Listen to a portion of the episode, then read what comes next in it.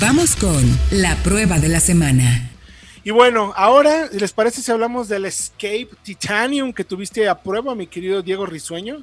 Exactamente, creo que ustedes también la tienen allá ahorita en este momento y ha resultado una muy grata sorpresa cómo Ford ha logrado tener en un mismo producto como dos caras completamente opuestas, ¿no? Vimos con la híbrida unos consumos y un, una orientación a la economía muy, muy marcado, muy fuerte, y como en esta, con el motor 2.0 litros turbo EcoBoost de 250 caballos, cómo tiene este sabor deportivo tan marcado, y ahora sí, con mucho equipamiento, buenos terminados. Creo que tiene equipamiento de más. Me atrevo a decir que entendiendo el segmento, o sea, viendo cómo está el segmento, creo que se pasa de equipo, ¿no? Porque eso además la vuelve costosa. Ese es el problema. ese es el problema. ese es el tema. O sea, me gusta mucho. Está muy bien, los gráficos están espectaculares, o sea, todo está perfecto en la camioneta, pero tiene tanto equipo que dices, oh, se sale un poco del segmento. Es, es, es el único punto donde yo digo, si le quitáramos ciertas cositas, sería sumamente, estaría al parejo de las mejores, ¿no? Y es, un producto, una plataforma buenísima, el motor fantástico, o sea, ¿no? Es que creo que quizá le falte, no sé qué opinen Héctor y Diego, ofrecer más versiones.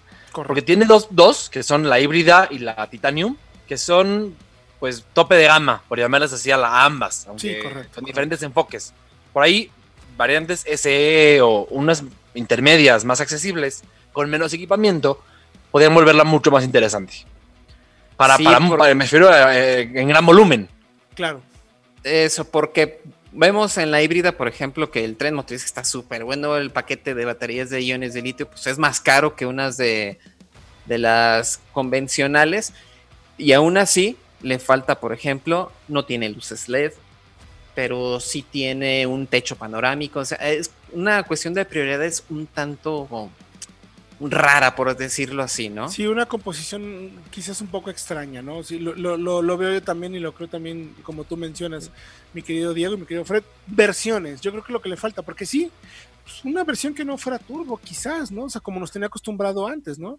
O, o, con el motor turbo, pero que puedas pasar de cierto nivel de equipamiento para tener la misma camioneta en cuanto a lo que vale, que es motor, chasis, caja, que es muy buena, pero por un precio más accesible. Porque por ahí, por ejemplo, tienes una CRB o una RAV4 que empiezan en 450 mil pesos y esta empieza en 600 mil.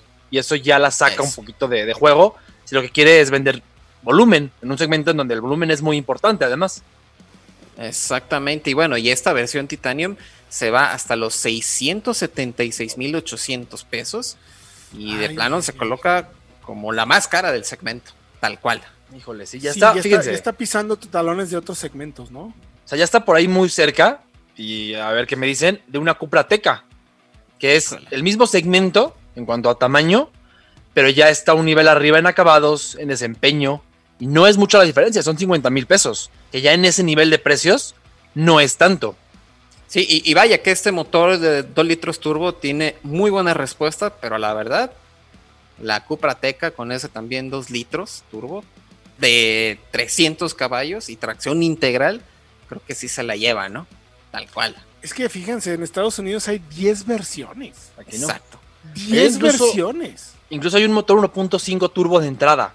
Porque el 2.5 anterior, el atmosférico, ya no existe. Pero tiene un tricilíndrico de 180 caballos de fuerza, muy interesante, que les permite precisamente lo que decíamos, bajar el precio y ofrecerla en un, un segmento pues, de mayor volumen. Ahora, también es cierto que el Copilot 360 es muy bueno. Yo tuve oportunidad de probarlo. La verdad es que lee muy bien las líneas del camino. Te permite no tomar el volante un muy buen rato. Estamos hablando de casi 40 segundos sin que tomes el volante.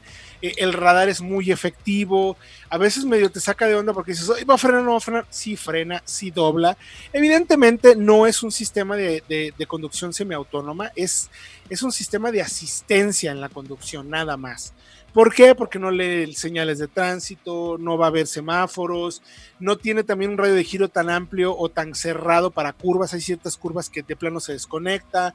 Pero sí tiene gráficos muy buenos. Hay cosas que me gustan mucho, la verdad es que creo que que es una, es una compra interesante para quien busque eso, lo máximo que puede encontrar en el segmento, pero sin caer ya en el segmento premium, que luego puede ahí no gustarle tanto, que lo voltean a ver tanto porque es una camioneta premium, que los servicios son un poco más costosos, pero acá no sacrificas absolutamente nada de eso. Que justo lo que estamos aprovechando en esta pandemia, mis queridos eh, radioescuchas, es que estamos aprovechando las redes sociales para hacer las pruebas de los autos en vivo.